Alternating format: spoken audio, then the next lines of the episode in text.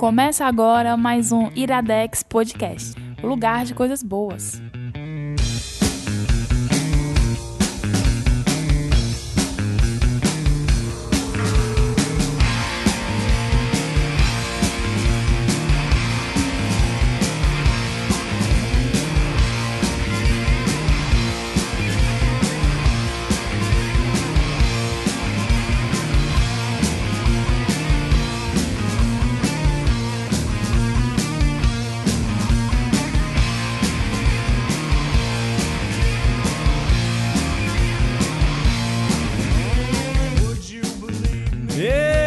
Começando mais um Iradex Podcast. Caio Anderson, e nós de novo aqui mediando. Nós não, tu, no caso, né? É, eu. Ah, Foi, foi uma expressão que os jovens usam. opa, DS. Dessa vez já pode falar que a pessoa já É, sabe a já sabe que é. DS, né? É. Opa, tudo bom, seu PJ Brandão? Tamo aí, né? Na atividade. É. É nóis. Esses rockzinhos aí. Pois é, né? Depois tu vai falar se tu tá presente ou não tá presente, se tu tá entendendo ou não tá entendendo esse programa. Cara, eu tava passando no meio da rua, me chamaram e bora mediar um podcast ali. Aí Eu, bora, tô fazendo nada, né? E é só pra casa e tal, mas tudo bem. e quem é que tem Também. hoje aqui? Rapaz, estamos aqui com o príncipe de Sobral. Ah, A entidade de máxima novo. de Sobral. A gente chamou ele e ele voltou de novo. Duas vezes, É né? só chamar, né, pelo É, visto. é. Duas semanas depois, voltei. Voltou de novo. E aí, Zé? Olá, olá. Olha aí. o famoso bordão da família brasileira. E aí, e aí, tudo bom? Beleza? Tudo bem com você? Como é que foram esses dias, essas semanas? Já teve muita repercussão? As pessoas elogiaram Cara, sua nessas duas, participação? nessas duas 130? semanas, é o episódio lá de desenho animado, a galera, caralho, foi foda pra caralho. Falou isso tal, desses últimos 10 minutos que a gente foi de uma gravação pra? Não, dez, duas semanas. Ah, duas cara, semanas, é, perdão, foi mal. Pô, a galera, eu lá no arco, passear debaixo do arco Sobral, a galera só comentando nesse episódio, cara. É, é sempre pra medir se Iradex tá bem, é se lá, no, lá embaixo Sim. do arco estão comentando ou não. É, Ou se no beco do cotovelo. É, se passou a barreira da língua, né? Porque em Sobral eles falam inglês, né? Aí É. tem que saber se os já estão. Yes, yes. yes, we do. e falando em inglês, né? Vamos falar com o professor de inglês. Eu não sei se ele tá bem presente, ele tá tão concentrado no celular Tá, dele. tá, diretamente da Bahia. Ah, eu não isso, sou né? professor de inglês, eu sou professor bilíngue. agora. Olha aí. Fala perto do microfone. Desculpa. Quem é você? Eu sou o Torinho. Mais perto do microfone. Eu sou o Torinho. Mais perto do Pronto. microfone. Torinho. Carlos Torinho. Isso aí. Já foi famoso no podcast, já foi essas coisas. Hoje Cara, ele é tão, bom essa, menor. é tão bom essa vida de semi-anônimo, sabe, cara? Ele, é, ele é menor em podcast, é participação só especial, assim, coisa menor. É tão bom, é tão bom voltar a ser anônimo, sabe? Não ter É, aquelas pessoas deixa que de ser web Não, celebridade. Pô, velho, é porque era difícil você andar na rua, sabe? Era difícil, as pessoas te agarravam, queriam um pedaço de você. Ele largou a vida de podcaster full time, mas ainda continuou sendo babaca, né? O cara fala aqui do, do, de Sobral e eu tenho que ser o babaca, né? Personagem. Que é Sobral, mano, Sobral. Caio Anderson, sério, você me buscou enquanto tava andando na rua. Eu não sei o que, é que a gente vai fazer aqui hoje. Tem algum recadinho? Tem, tem recado, mas eu acho que a gente vai repetir aquela coisa que sempre repete, só. Ajude, o padrinho ajuda, gente, o padrinho. Não, não, não, vai subir, descer música Ah, e é? tal. É, Ah, porque porque é o Caio do futuro, é o Caio do Futuro, vem. Caio do- Vem, Caio do futuro. Então vai subir música, descer música, Antes, vem Caio do antes Futuro. de você subir a música, eu posso dar só um recado? Dê. É porque um, alu um aluno minha diga assim: ei, ei, ei, tio, você pode mandar um, um abraço pra um amigo meu que é super seu fã, então René Souza, um abraço pra você. Pronto, um Caralho, tá aí, ó. Aí tu vai ter que dizer pra amiga, Web dizer pra ele escutar esse é, podcast. pois é, aí, ó, ganhou um ouvinte pro Pronto, Iradex. olha Não, não vai ter que dizer não, cara, porque todo mundo escuta Iradex. Ah, é? Todo mundo. Ah, Ele tá. vai escutar, ele vai chegar O nele. Iradex é o É, lá no Cristos, o. Iradex é muito bem tocado. É, ele Olha aí. no Cristos. É parece. sério Massa, massa. Ou tá Não, brincando? não, tá, não, tá tá certo. chute, Trabalho né? Farias Ok, Brito, ok, eu cara. tô imaginando. Alô, alô, turma aí da sétimo B do Cristo, um abraço. Pois vamos lá, vou subir a música, Caio do vem o Futuro. recado do futuro e tal.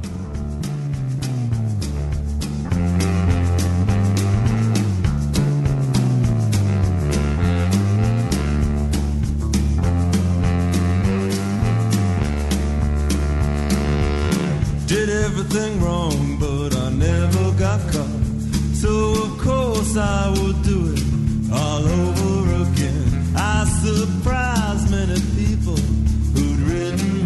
Caio do Futuro para avisos rápidos. Primeiro, de sempre, se você acredita e quer apoiar de forma mais efetiva o que a gente faz aqui no Iradex, você pode fazer isso através da nossa campanha de financiamento continuado, o Padrim.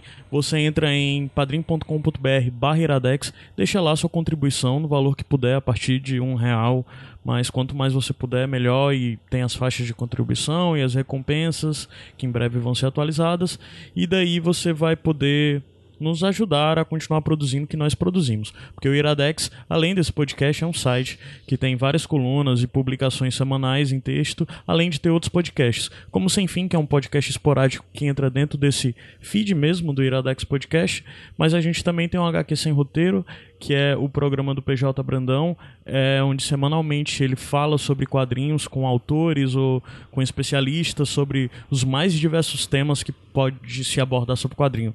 Muito longe do que geralmente se imagina de quadrinhos ser só super-herói. Vai muito, mas muito além disso mesmo. Recomendo vocês conhecerem.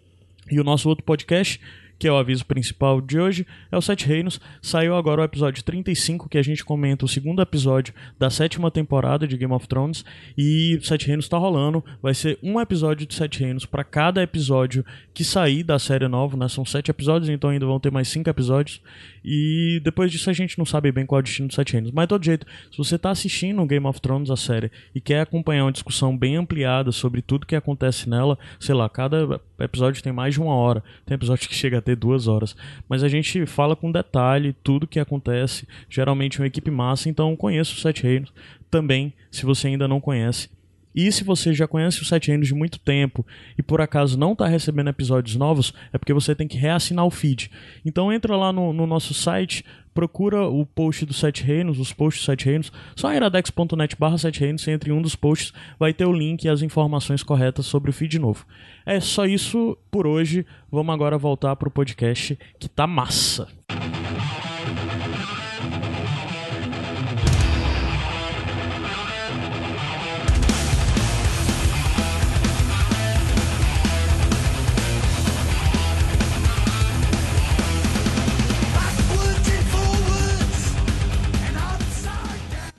Opa, baixou Eita. demais. Acontece. Vai ficar assim mesmo. É, tá rolando Iradex de volta, opa. Já voltou. Eu tô todo cheio de surpresas hoje. É. Fui, fui surpreendido por um spoiler do Caio. assim, Aproveita e aqui. explica aí que por que que tu tá aqui. É, porque o Gabs teve que trabalhar, né? É, o Gabs que ia gravar esse podcast Alguém com a tem gente, que trabalhar mas nessa ele disse, vida, né? cara, não vou poder ficar pra segunda gravação porque eu tenho que chegar mais cedo no trabalho e foi-se embora. Eu já tenho o quebra-galho, aquele cara lá da, da Globo, como é que é? Do Crachá lá, que é o. Como é o nome dele? Chama ele pra quebra-galho. nos- O cara crachá lá, o... cara crachá. É o, É o nome é dele, cara crachá, né? Não? Eu ia falar Bozol, o personagem Chico Anísio. É, é ver que eu sou velho, né, velho? Mas o Bozol, eu lembro dele também. E o Zé também é velho porque esse personagem não, Não, existe mais no total.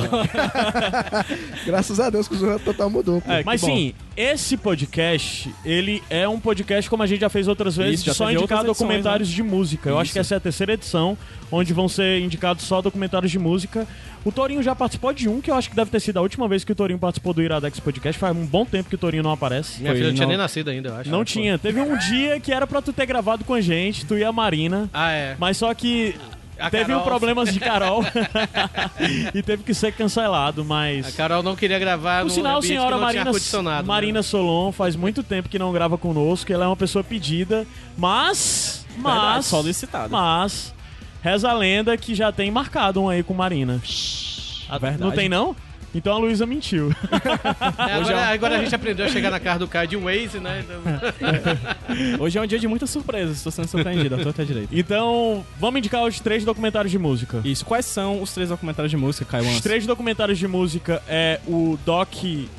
São três documentários: o Anvil, Envil, História de, de Envil, Quem vai indicar esse aí? Quem vai indicar esse aí? Torinho, Opa! Cobain, Montage of the Hack, Esse aí, esse aí, quem é? Quem é? do Senhor Zé Wellington, e o Cure for, Kill for Pain do The Mark Sandman Story, Que é? sou eu. Olha aí.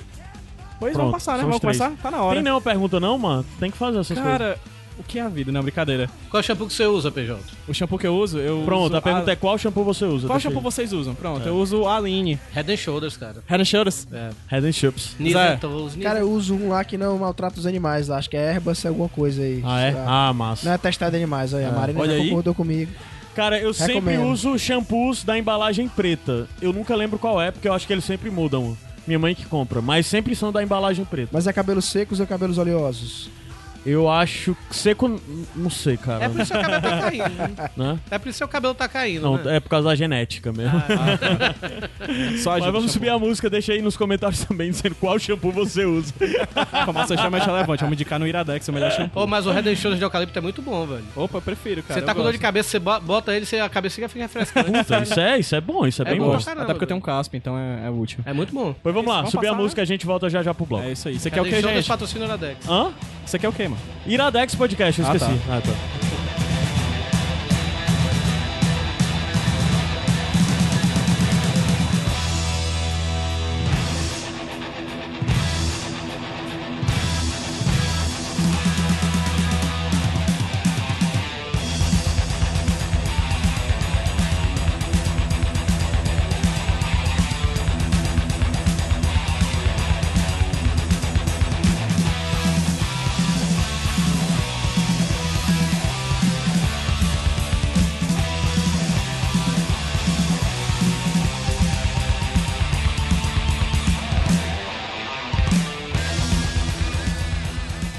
Iradex de volta. Quem é a primeira indicação? É do Torinho mesmo, é? É do touro. Pois, dos Torinho, metal. brilha. Ah, posso começar? É, qual é o Pode. nome do, do documentário mesmo? É, É, o isso eu sei. Envio, a história de Envio. Isso. A história de Envil. Não, é, É- Envio, a história de Envio. Envil. Envio! Não, vamos falar- Exclamação, tem que ser Envio! É, É a história de Não, Envio. aí, é, aí é Slayer, né? Slayer! Então, é, eu vou falar do. Envil, né? A banda Envil, quem não conhece, é, tá no seu direito, porque realmente o Envil... Realmente eu nunca ouvi falar na minha vida. Cara, mas é assim... a- É uma o- banda que eu sei que, que existe, mas eu não conheço. Não, pois é, o Envil, eles surgiram lá na década de 80, no início da década de 80, acho que finalzinho de 70, início de 80 e tal.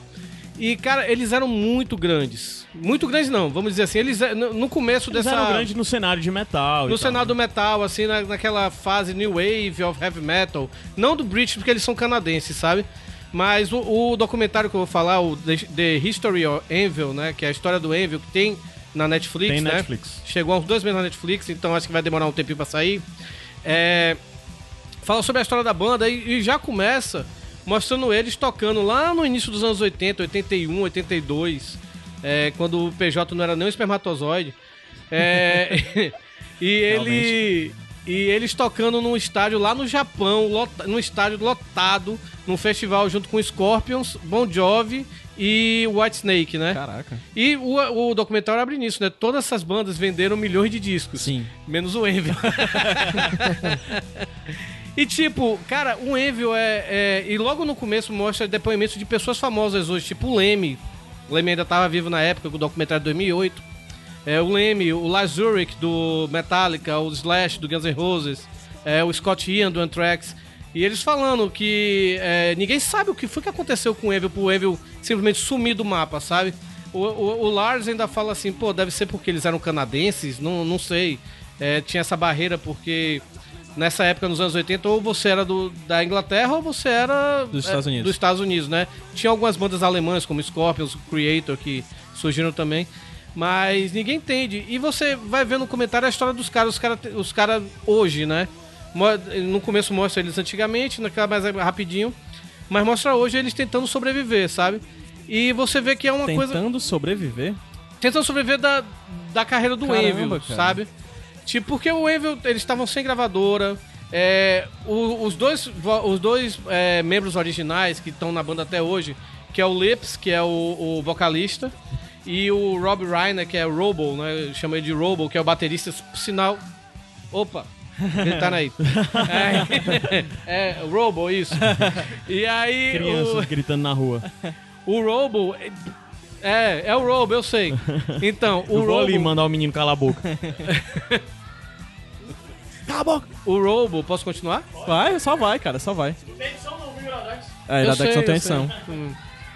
O Robo, ele. Ele, por sinal, um dos melhores bateristas já surgidos na história do metal, velho. Ele toca muito. Uhum. Toca pra caralho. O Envil, outra coisa também, eles até falam, o Scottinha fala. O Scottinha não, o Tom Araya do Slayer, ele também tá no. no do Slayer, ele aparece, né? E ele fala que o Envil era thrash metal antes de surgir o Big Four. Antes de surgir o Metallica, o Anthrax, o Megadeth e o Slayer, o Envil já tinha uma veia thrash, sabe? Sim. E, tipo, o Metallica abriu pra eles, sabe? Uma coisa que é. Pra inad- Metallica abriu pro show dos caras. Abriu pro show dos caras, Nossa. velho. Sabe? E. E você vê assim, os caras hoje. Cara, é uma coisa assim que você chega assim. É o amor que os caras têm pela, por tocar, sabe? Aham. Eles estão lá porque querem tocar, porque, tipo, o Lips, ele trabalha, além de estar na banda, né, no- nas horas vagas, ele trabalha, tipo, é, em catering, né, servindo comidas em buffet, Caralho. sabe? E o outro trabalha em construção, baterista, sabe, velho? Eles têm um, um trabalho, porque se, se eles vivessem do Enver, eles estavam fodidos, sabe? O, o baixista que tá com eles desde 95, o cara não tem nem onde morar, ele vive num galpão, sabe? Vive num galpão com as coisas dele lá. E o outro lá vive com uma mulher lá e tal, não sei o que, mas você vê, cara, você vê os caras tentando montar uma turnê, ah, é- a, a, a- como é que se diz?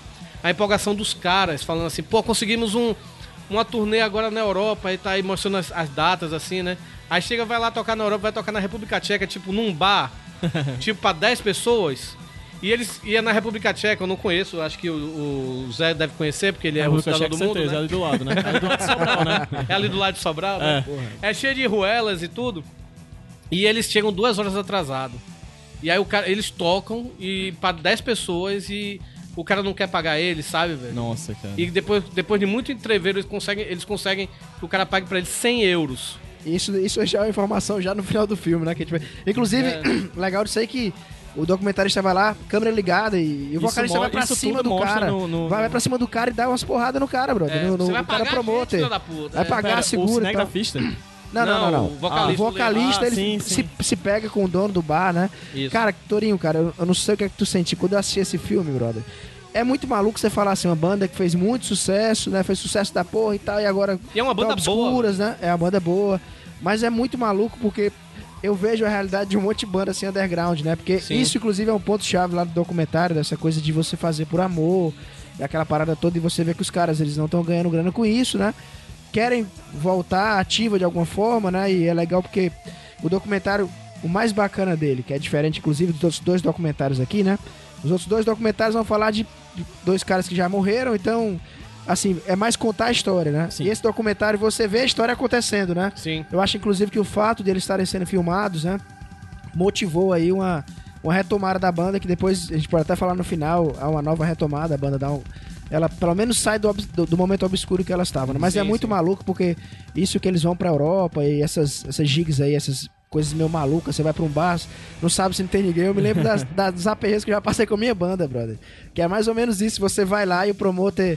Ah, a casa que vocês vão ficar é essa aqui, cara. Tem, tem comida aqui na geladeira, sabe a geladeira e sai barata da geladeira. Isso não é uma, uma coisa pra animar, que aconteceu de verdade mesmo.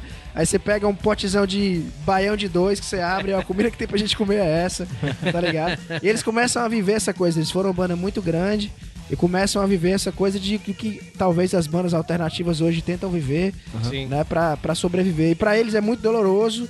Porque eles foram grandes, influenciaram o Big Four, né? Essas bandas que já falaram e tal. E, E- e o Eles estavam do engraçado, lado, né, e o engraçado, o engraçado não, o, o legal que a gente vê no documentário é que a família dos caras apoiam, sabe? Porque os caras estão nessa, nessa há mais de 30 anos e ainda não aconteceram, sabe?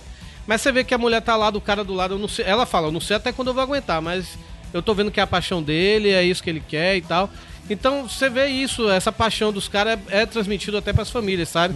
A irmã dele é, é empresta dinheiro pro, pra, pra ele gravarem um disco novo, sabe? E mais uma coisa engraçada que tem, eles vão tocar num festival na Europa, não lembro agora qual é o festival. Aí tá lá uma galera que, to... que eles conheciam da- da- das antigas, né? Tá o Michael Skanker, que tocou no, no Scorpions, né? E no UFO e hoje tá com a carreira solo, né? E tava lá no festival e ele começa, ele vai, começa a tietar o cara. Se lembra daquela vez, daquela história que a gente fez isso, não sei o quê? E o Max Skanker assim, ó. Aham. Cara, Aham. você tá lá. É tipo, ele não, aí ele chega olha pra cá, ele não lembra não. Torinho, eu queria te perguntar uma coisa. É, a gente tá falando aqui deles e tudo mais, da paixão deles, mas você. no- não sei se no documentário se pergunta, fala isso. Chega a tratar desse assunto. Existe público? Tipo, público. Existe fãs da banda? Tem, tem dois, mostra dois caras que são fãs é, die hard da banda mesmo, sabe? Lá do Canadá, da cidade deles e tudo. É, tanto que eles fizeram música pra esses caras. é, o Mad Dog, e esqueci o nome do outro. Cut, isso aqui é luz, cut loose. Cut Loose, Cut, Loose, é. O Mad Dog, por sinal, é, ajuda o Leps numa hora que o Leps tá fudido de grana, né? E o Mad Dog, ele, ele, é, ele é dono de uma empresa de telemarketing.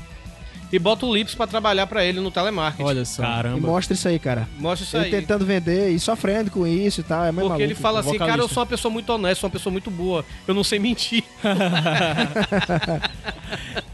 E aí, É eu, foda, e aí eu te fazer outra pergunta. O, o documentário chega a tratar os motivos da banda não ter bombado? Não, e ninguém sabe. Até hoje ninguém Não há sabe. um É, motivo? as pessoas especulam no documentário, mas realmente não dá pra entender. E, cara, é coisa do rock mesmo. Eu acho que tem talvez muito a ver com essa coisa deles estarem no Canadá e realmente, assim, é fora do eixo, né? E tudo que existia Inglaterra e Estados Unidos, né? Mas ninguém consegue entender. A galera que fala lá, o Slash do Guns N' Roses que fala e tal, que os caras são foda, mas não, não, não rolou, cara, com eles, né? Não, por É. mil motivos que fazem que uma banda não decole, às vezes. É, o Zé já começou a pontuar algumas diferenças desses pros outros documentários que a gente vai abordar aqui hoje. Torinho, tu tem alguma outra diferença que você acha que o documentário, assim, tecnicamente se diferencia? O, o- o que é que você acha dele como documentário? Eu acho que ele, assim como o Some Kind of Monster do Metallica que eu indiquei no Iradex passado, é, você não precisa curtir a banda pra. Você não precisa ser fã da banda, não precisa. não você não precisa curtir nem heavy metal pra, pra, pra olhar o documentário, sabe? Eu acho que. É, é um, é um- são músicos tentando sobreviver, sabe? A mesma coisa que o do Metallica são, é uma dinâmica de grupo, sabe? É, eles tentando manter uma irmandade, uma banda unida, tá entendendo? É, diferente do, do documentário do Cobain, que, que o Zé vai falar, né? Que você, você ser fã da banda ajuda muito a você gostar do documentário, Talvez sabe? ajude na experiência, né? na experiência. Esse não, você. Tipo, eu não conhecia real- realmente, eu conheci o Envil antes de ver o documentário, mas eu não chego assim, pô, eu só conhecia Metal on Metal, que é o maior sucesso deles, né? Sucesso entre aspas, né? Porque eles não tiveram hit, né? no- nas rádios, nem, nem nada do tipo, né? Mas é legal uma. é, o documentário não fala disso, né? Porque o documentário é de 2008. Mas depois que aconteceu o documentário, acho que o Zé chegou a falar, eles tiveram meio que uma sobrevida. Que eles tocavam até em festivais, mas tocavam tipo 11 horas da manhã. Tipo, por causa do documentário? Isso. Por causa do documentário, eles começaram a ter uma sobrevida tocando em, em- É, cara, Festival. o documentário e a galera um... que assistiu o documentário é, ficou assim, porra, velho, olha pra esses caras, velho. Então, tipo, abra- é, os fãs que não conheciam abraçaram a banda, sabe, velho? Tipo assim, não, vamos dar uma chance pra esses caras, sabe? Eles ainda estão fudidos, tão, porque o Evil ninguém sabe quem é ainda hoje, depois de 10 anos, né? Quase 10 anos, estamos em 2017. Mas eles tiveram um respeito que eles, um, que eles não estavam tendo mais. O documentário teve um relativo sucesso, assim, assim Sim. na, é, na época, inclusive, foi exibido em Sundance, né? E eles tocaram em Sundance quando foram, Foi. foi exibido lá e tal. Então isso começou a jogar um pouquinho de luz de novo em cima do, da banda, né? Isso. E assim, falando sobre indicação, o Torinho falou que é massa, qualquer pessoa vai curtir esse documentário, e é real. E, eu falo assim, em especial, galera que tem banda, brother. Isso é muito massa, pra você ver Conheço, né? de como é montar, montar essas turnês quando você não tem uma grande gravadora por trás e tal. Cara, é daquilo, daquele jeito mesmo. tá? Eu nunca fui pra Europa com minha banda, infelizmente. Mas eu tenho bandas de Ainda. amigos que já foram pra Europa e contam histórias. Tem o Jason, que é uma banda carioca de hardcore, né? E É, eles muito têm até, boa. inclusive, um livro que eles falam sobre as turnês deles na Europa, né? E, brother, é daquele jeito. É muito fácil conseguir quando o cara tem alguma articulação. Ele consegue montar um esquema que você passa 30 dias tocando, faz 30 shows em 30 dias mesmo, pulando de país para país. A Europa possibilita isso, né? Sim. E, e você consegue tocar, e aí você encontra todo tipo de coisa nessa, nessa história. No livro do Jason, né? Que o Leonardo Panso escreveu, ele vai contar o tipo de coisa que ele encontra, e é mais ou menos isso mesmo: dormir, dormir em hotel de luxo para um festival e dormir num colchonete numa comuna na Alemanha no outro dia, é meio maluco. Você vai um dia um festival para 20 mil pessoas, no outro toca para 10 pessoas num bar. Cara, e é muito massa. assim, Quem toca em banda, eu acho que vai curtir pra caralho esse documentário, de entender essa dinâmica, né? É, a diferença é que realmente eles, em determinado momento, eles foram grandes, depois voltaram pro meio meio que independente, né? Mas ele é muito legal. O diretor do documentário é um cara que foi hold da banda. Olha que né? massa. E aí é- ele tem essa relação, no final mostra uma foto dele durante uma turnê com eles, né? Me- Então, me- assim, tem muito amor envolvido, brother. Me surpreende, parada. né? Isso, isso, é não uma, isso é uma coisa também o- que o Zé falou. Eu acho que não só pra quem tem banda, sabe? Eu acho que serve pra gente que, que tipo, tem uma paixão de fazer alguma coisa, sabe? Exatamente, cara. É, Paixão pela arte, né? Tipo, os caras ser. cara estão lá fudidos, um cara trabalhando, entregando comida e buffet, e o outro trabalhando em construção civil, mas os caras têm a banda, larga tudo pra ir, sei lá, pra trocar pra 10 pessoas na República Tcheca. Exatamente. E os caras estão no Canadá. E, tipo, isso vale pra. Tipo, eu conheço gente, eu conheço, eu tive amigo que passou em medicina, não gostou, passou em direito, não gostou e tá feliz fazendo história. Sim, Sabe? sim, sim. Então, é aquele é, é- esse é um documentário pra pessoa que tem. Cara, eu, eu tenho essa paixão, vou insistir nessa paixão e até vou ver até onde dá. Que não pensa necessariamente na legitimação dos outros, né? Mas- Dos Pois outros. é. Nós estamos falando de banda, de música, mas podia ser quadrinhos, podia ser É. podcast, Exato, Podia podia ser. ser tudo. Mas é Teatro. aquela, aquela briga eterna de você tentar jogar tudo, dar um leap of faith, um salto de fé pra viver daquilo que você ama, ou você se manter naquela vida que se diz medíocre, que talvez tem que se fazer uma análise, que nem, sempre é isso, né? Sim. Então existe muito essa coisa. Inclusive, os outros dois documentários, eles meio que com os personagens dos dois documentários, eles, eles até falam um pouco disso também, viu? De, de como o Mark, no caso, tem essa coisa com a família dele, né? Com o Kurt também sofre porque era fora da, da curva nesse sentido, né? E aí, assim, o Torinho falou que a família apoia, mas eu tô lembrando aqui que no caso do Rob, né, que é o baterista, Sim. a família apoia pra caramba, o pai tem uma relação com o pai dele muito legal. Mas no caso do Lips, né, você vê que não- a coisa não é bem assim, que ele sofre muito porque a família não aceitava. Sim. Então, isso, isso é muito bacana, Torinho, porque é, qualquer tipo de arte, né, quando você. E às vezes até coisas que não são arte, mas aquilo que talvez não dê grana, que talvez não, não, não dê aquela vida estável, né? Acho que quase todo mundo passa por essa, essa decisão, esse paradoxo, né? E, e o documentário ele é muito feliz em falar sobre isso. Isso é Nossa. massa mesmo. Torinho, eu tenho uma Só uma pergunta. coisa, desculpa, bem rápido. Manda. É, essa conversa me lembra muito um artigo que eu quero até. Eu vou linkar nos posts, eu queria que quem tiver interesse de ampliar a coisa lê. Tem uma banda que aqui no Brasil foi muito famosa porque abriu. Aliás, é, abriu a primeira noite Ah, do cara, Rock in Rio. Eu li o de- teu texto que tu viu? Diesel, é né? foda, O Diesel, eu acho que foi de 90 e 2000, 2000, não foi? 2001, 2001, né? 2001 Eu tava aquele nesse Rock in Rio. Tu tava? Pois Mas é, não o Diesel, deles, não. Que era uma banda bem pequena de Minas Gerais e ganhou um concurso e abriu o Rock in Rio desse ano. Eu acho que a galera E- conhece mais como o Dora, que é o segundo É, nome, né? é. É, Aí é nessa época que eles eram, meio que eles estouraram, porque a galera disse: caramba, eu não acredito que tem gente no Brasil fazendo isso. E teve o lance do show deles ter sido interrompido, que, que meio que gerou ainda maior identificação, porque os caras fizeram um protesto no palco. E tudo chamou a mais. atenção da mídia, né? As pessoas iam lá, É, os títulos eram Do show nada, do eles ganharam, tipo, a, a próxima grande banda de rock do Brasil. Teve gente que disse que era a próxima grande banda de rock do mundo. Porque o som deles era muito parecido com o som americano, que era popular e tudo mais. E os caras ganharam muito, muita popularidade, foram pros Estados Unidos em promessa de vamos lá, vamos fazer o que der, passaram fome, arrumaram um contrato, arrumaram um contrato, não deu certo, porque os caras quis botar o som deles numa caixa que não cabia eles, eles saíram passando a fome, a banda acabou, a banda voltou, blá blá blá. E a história, o, o artigo conta tudo isso, de como uma grande promessa e como um salto de, de, de fé dá errado.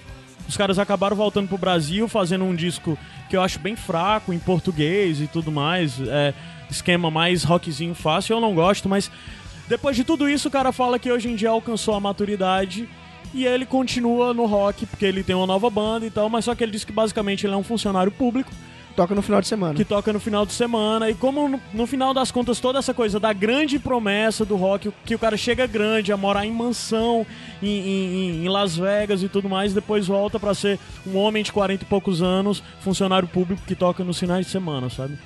Aí, então acho que esse artigo meio que de certa forma se comunica, apesar de ser bem diferente, mas se comunica com essa coisa de ter um sonho e de como leva que, como muitas vezes é, esses percursos de quedas fazem a gente achar que não tem talento ou que não é pra fazer aquilo. Não é bem isso. Infelizmente tem muitos fatores envolvidos. Essa sociedade bonitinha de mérito, de eu faço e eu mereço, não, não tem muita Não coisa que influencia, né? Exatamente. Eu acho que, cara, tô ficando meio depressivo com esse papo. Também, tô. Deve estar ver, acabando. tá batendo. Aí vai piorar um pouquinho. Daqui no né? final a gente se mata. Tava, tava até pouquinho tô cantando. Horas atrás tava num show, né? Exato. Olha, cara, é engraçado. Lá no documentário do Envy tem uma hora que eles vão pro.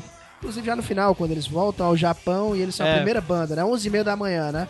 Olha, cara, ontem eu toquei num festival aqui em Fortaleza, foram mais de 60 bandas, talvez o maior atualmente aqui em Fortaleza, com bandas muito É, grandes. muito- Inclusive da época que eu comecei a tocar em banda. Como Dead, Dead Fish, Fish, né? tocando, que é uma grande influência. Assisti o show do Dead Fish há 15 anos atrás e mudou minha vida. Uhum. né, na época. Então, assim, tava tocando lá e tudo. Eu lembro que quando foi um sorteio pro palco quando a gente tocava, né? E a gente ficou por último, cara, duas e meia da manhã, né? Olha aí. E eu me lembrei muito dessa história da 11, 11 e meia, que a primeira coisa que eu pensei foi, porra, cara, será que vai ter alguém, né? É, e quando a gente ia pros shows, né? E até hoje ainda é assim, quando a gente vai tocar em algum lugar, Sempre se a gente sempre fica se vai ter, apreensivo, né? Será que vai ter alguém na frente, né? Aham. né? E assim, pelo menos ontem foi muito massa, porque teve uma galera na frente, então... Legal. Né? Então, mas às vezes acontece e não tem, já aconteceu e você fica pra Detalhe, baixo o total, festival brother. começou duas horas da tarde. Duas da Eles tarde, tocaram duas e meia da manhã. Ou seja, Nossa, 12 cara. horas depois. E era um festival de 60 bandas, como o Zé disse. Exato. Quatro palcos, né? Tipo, Exato. Então, apesar dos pesares, mas é muito é, é uma gangorra mesmo, né? E você fica sempre nessa. E o documentário, cara, esse documentário ele me tocou muito pesado, assim, as discussões e o documentarista vai muito nessa história de você fazer as coisas por amor. Inclusive é um caminho muito massa que ele escolheu para pro documentário. Então, acho assim, pegou fundo em mim, viu? Massa. Depois, pra gente chegar no finalzinho dessa indicação, Torinho, a gente falou do documentário e tudo mais, o documentário é bacana e tudo mais, mas me diz assim, resumidamente, por que eu vi Envio? Porque eu vi Envil. É, Cara, quem, quem gosta de metal tem que ouvir, cara. Quem gosta de heavy metal tem que ouvir. Os caras são muito bons, eu falei aqui, aqui no começo, né? É, os caras, você, você- quando você pega os discos, os três primeiros discos, principalmente o segundo, o Metal on Metal, sabe? sim. Ali é um tratado do que foi o, o, o metal dos anos 80. O heavy metal bom dos anos 80, não o glam metal. Aham. Não Motley Crue, Bon Jovi, essas coisas, sabe? Sim. Mas o, o heavy metal dos anos 80 americano, tipo, pegamos a Bay Area, né? O thrash metal da Bay Area, é, o de Nova York também, né? Com Anthrax e tudo. Os caras foram vanguarda, assim. Pois é, e eles são canadenses, né? Ainda tem essa, eles são canadenses. É, que a- tudo bem que no Canadá tem bandas muito boas, né? O Rush. Ninguém aqui, por sinal, veja um documentário do Rush, pode ser que a gente indique, né? Sim. É uma boa trazer. Os, Porra. o, o Gabs já quis indicar Aquele, ele. aqui. aquele documentário é lindo, velho. Chega a me arrepiou, só de. Cara, roupeia. É muito bom aquele documentário do Rush. é, mas o Envy é uma banda que merece ser reconhecida, cara. Então eu acho que, não só por tudo que a gente falou aqui, né, dessa questão de você fazer as coisas por amor, mas pegando os caras mesmo, é uma banda que precisa ser reconhecida. Eles lançaram um disco ano passado que eu, eu escutei no Spotify e o disco é muito bom. É, eu até indiquei uma música pro Caio, é Up, Down, Sideways, que é do último disco, que é muito boa, por sinal. Mas eles têm, banda, tem músicas muito legais, como Metal on Metal, é, Motra, 666, né? Que antes até do. Estão todas elas aqui nessa playlist desse episódio. Massa. Tá muito boa, é é, é- é muito boa a banda, velho. O baterista, o, o Robo, é muito bom. O, o Lips é um excelente vocalista, um bom guitarrista. Ele, no começo da carreira, ele tocava. Tinha uma hora que ele, ele entrar no palco com vibrador, ele solar com vibrador e tal. Muito sabe? maluco. É, ele era muito doido, velho. Mas é muito boa a banda, velho. Eu recomendo que vocês escutem Evil e abracem a banda que eh, os caras merecem. Então, duas indicações em uma, Caio Anderson. Olha só, não somente assiste documentário, mas ouça a banda. Conheça Envio, caso você não conheça ainda. Hoje, acho que a gente deu pra selecionar músicas boas das três bandas que tem os documentários que a gente vai indicar, então também já fica a dica pra quem ainda não conhece, iradex.net barra playlists, tem as, todas as playlists dos Iradex e tal lá. Show de assinar lá e vai ouvir no seu celular. Beleza. É isso, vamos partir? Vamos subir a música e a gente volta pra segunda indicação. Isso aqui é o que, Zé Wellington? É o Iradex Podcast.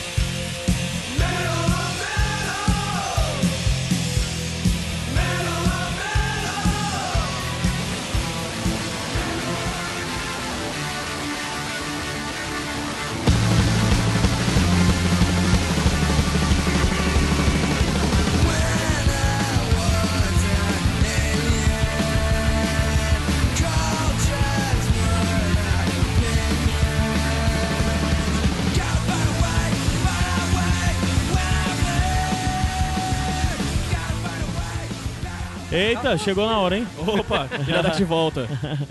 qual é, qual é, quem é que vai indicar agora? Zé Wellington. Zé Wellington. Essa banda, essa, deixa eu ver essa banda aí. É, essa Nirvana. banda eu conheço, aquela banda que une todas as tribos, né? É, o Nirvana. É o Nirvana, essa aí é... Canta um bop, né? Essa, é, é, essa, essa aí eu conheço, hein? Zé Wellington, Olá lá. o que, é que você vai indicar, meu querido? Cara, eu vou indicar aqui o documentário Montage of Hack. Cobain. Cobain, Montage Montage of of Hack. Né, um documentário aí, mais um dos milhares de documentários que existem aí sobre o Kurt Cobain, né? Tem muito sobre o Nirvana, tem documentário sobre o Nevermind. Então, assim, Nirvana, cara, tem tanta coisa de documentário, mas esse eu acho que ele é um documentário muito bacana e muito diferente, né? Do Montage of Hack, né? Começa Né? Primeiro, o foco dele é no, no Cobain, especificamente. E o grande lance desse documentário é que ele é formado de acervo da família, né? Isso, inclusive, acaba interferindo na qualidade também, na credibilidade do documentário que a gente vai falar já já. Mas, basicamente, a gente tem aí trechos aí, pedaços de, de gravações do Kurt, tanto de áudio como gravações filmadas, trechos de coisa que ele escreveu aí, reviraram os diários deles e dele, tudo que ele escreveu, e aí você vê a letra dele, isso é que é foda, né? Ele é basicamente montado com coisas do, do Kurt, né? Pra ele estar aí- mais presente, né? Exatamente, né? E, é- e, bom, e, claro, produzido pela filha dele, ela Francis, né? E isso traz Ah, assim, é? uma visão. É. é, ela não aparece né, no Filha documentário, única, ela não né? Fala. com a- É, Com a Courtney Love. Foi a Courtney Love, sim. E, inclusive que aparece bastante a Kirsten no documentário, né? parece Então- os peitos da dele também, né? É o quê? Parece muitos peitos da Kurt, né? É, de, pra caramba também. Mas basicamente, né, um documentário que ele vai ser montado assim em cima, né? Acho que por isso o nome dele também. De, de coisas deles. Então é uma visão muito diferente do que já tinha sido dado em outros documentários. É aquela história que a gente já ouviu de várias maneiras diferentes. Só que agora a gente tem que meio que ele contando a história, né? De como foi isso pra ele. Na perspectiva do Cobain Na como pessoa, né? Na perspectiva Não do próprio astro. Kurt. Exatamente, né? Então a gente vai entender aí desde do, da, da infância dele, tudo até os momentos aí finais da vida dele. Tentar construir isso de quem é o Kurt, como isso, como a gente chegou no fatídico final dele depois de tanto sucesso. Uma coisa que eu queria perguntar, não sei se vocês sabem, Zé, é, tem umas partes assim que é meio que narrada e com a voz dele, né? É a voz dele ali mesmo? É a voz dele, cara. Gra- é, são cassetes, cara, que é sensacional Ele do documentário. cassete, né? Exatamente, ele gravava tudo. Quando ele teve uma época que ele ficava na casa de um ex-namorado dele, sustentado por ela, né? Ele ia trabalhar e ele ficava em casa tocando, ensaiando, compondo e gravava tudo que ele fazia, inclusive umas maluquices que ele falava com a voz e ele Kurt Cobain era podcaster. Hã? Era Kurt quase um podcast, podcast. exatamente, viu? 2017, E um ano de podcast hein? né? Pra você ver. Então, assim, o mais massa é que, como é só a voz dele, o que é que eles fizeram, cara? Eles animaram, cara. Tem. Tinha uma animação em computação gráfica, como fosse ele, imitando assim o jeito dele gravando aquilo. Cara, é sensacional. Você se arrepia É, inteiro. a parte gráfica do- desse documentário é É sensacional. lindo, cara. A montagem, como eles animam as palavras e tal, que ele escreve, né?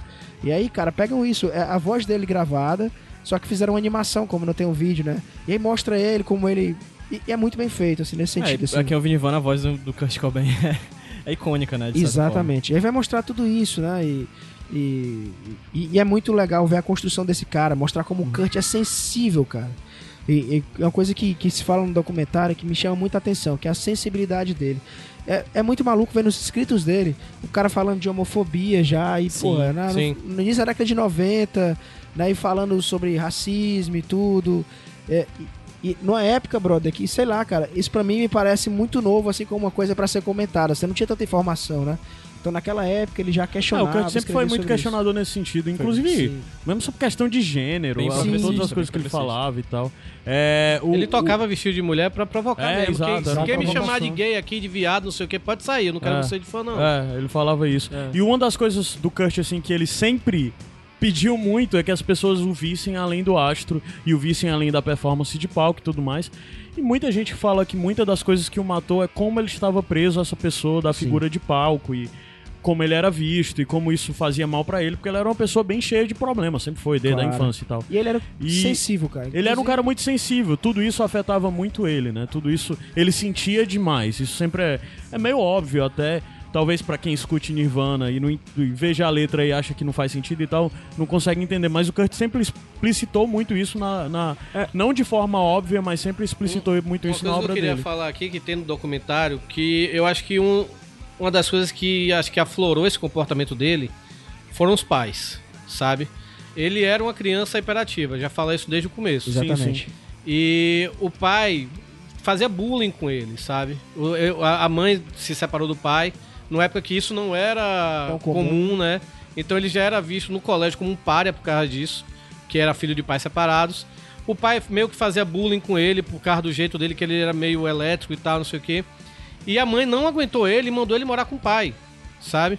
E eh, teve uma época, antes da mãe mandar ele morar com o pai, a mãe deu ritalina pra ele. Exatamente. Foi o médico, na verdade, que sugeriu. É, pois é, cara, eu tenho alunos de 6, 7 anos que são diagnosticados com Ritalina e o menino é um zumbi, sabe? Só falta babar, sabe?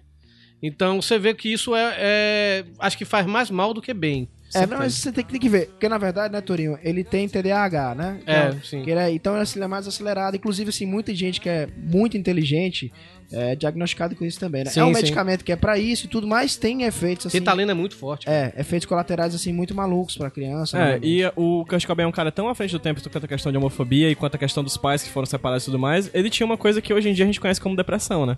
Mas a época Sim, ah, claro. não, não, não se via com esses olhos dia- do diagnóstico de uma depressão, né? E na verdade é o que o Torinho falou. Ele era jogado do pai pra mãe, da mãe pro pai e tudo. E isso causou. Não, É, isso o primeiro lugar onde ele, fase adulta já, é, né? onde ele se encontrou, primeiro lugar com as drogas, né? Sim. Então, assim, isso já foi com, com a turma que ele andava e tudo. E, e já foi meio que, meio que um sedativo, né? Pra, pra isso, né? Uma pergunta, Zé. O documentário ele vai desde a infância até os últimos dias? Vai, vai sim. Pai e a mãe falando, né? E a madrasta dele também. Tem muita imagem participação dele de Criança, criança, da muito família. vídeo, isso, isso é cara. legal, é. dele bebê. Cara, é assim, entra-se na vida dele de uma forma como eu nunca tinha visto. Eu já assisti muitos documentários sobre Nirvana. É. Mas nunca ninguém tinha ido tão longe, assim, né? De ter acesso a esse Ah, material. era filha, né, cara? Ele tava fazendo, então. É, então assim, cara, é, é bem maluco você ver a construção disso, né? Uma coisa que eu, eu ouço os podcasts do- dos documentários de música de vocês, uma pergunta que o Gabi sempre faz, estou aqui representando ele, é como é que a música é inserida no documentário? Não, assim, basicamente elas são tocadas, né? E mostra a construção também. E aí mostra que o Kurt era um gênio musical também, bicho. Se você for ver, existiam muitas coisas que apontavam que um grunge ia acontecer. Existiam bandas de grunge na época, mas a forma como o Nirvana constrói isso, né? E o documentário vai mostrando essa construção, de onde é que vem cada pedacinho do- dos estilos que ele, que, ele, que ele curte, como ele misturou aquilo, né? Porque é, é basicamente a construção de um gênero novo, né? Apesar de existirem coisas parecidas na época, né? Acontecia, era uma coisa que acontecia no mundo, né? Mas isso é muito maluco, né? De, de como foi construído. E as músicas estão lá. É sempre massa ouvir Nirvana, cara. É engraçado. Nisso eu É. preciso fazer uma reparação, porque das quatro grandes bandas do grunge, né, Nirvana, Alice in Chains, Pearl Jam e o Soundgarden, eu sempre achei o Nirvana a mais fraca de todas. Eu, eu não era fã do Nirvana como eu era fã do Pearl Jam, de ter todos os dias do Pearl Jam, todos os dias do Soundgarden. Mas o lance é que também dessas quatro bandas é a menos teu estilo, é a menos metal, né? Não, pois é, mas, e, e- mas o Nirvana nunca me pegou. Desde aquela época o Nirvana nunca me pegou. E eu ouvindo um documentário e vendo, cara, é, eu olhei assim, caramba, velho.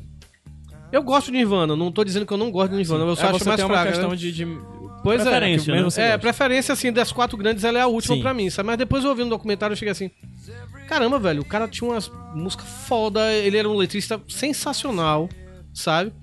E deu vontade de revisitar o Nirvana. a obra, né? É como eu falei na- na- quando eu tava falando do Envil, que você não precisa ser fã do Envil pra, pra curtir o documentário. Já eu acho que o documentário do Nirvana, eu acho que um fã ia curtir mais.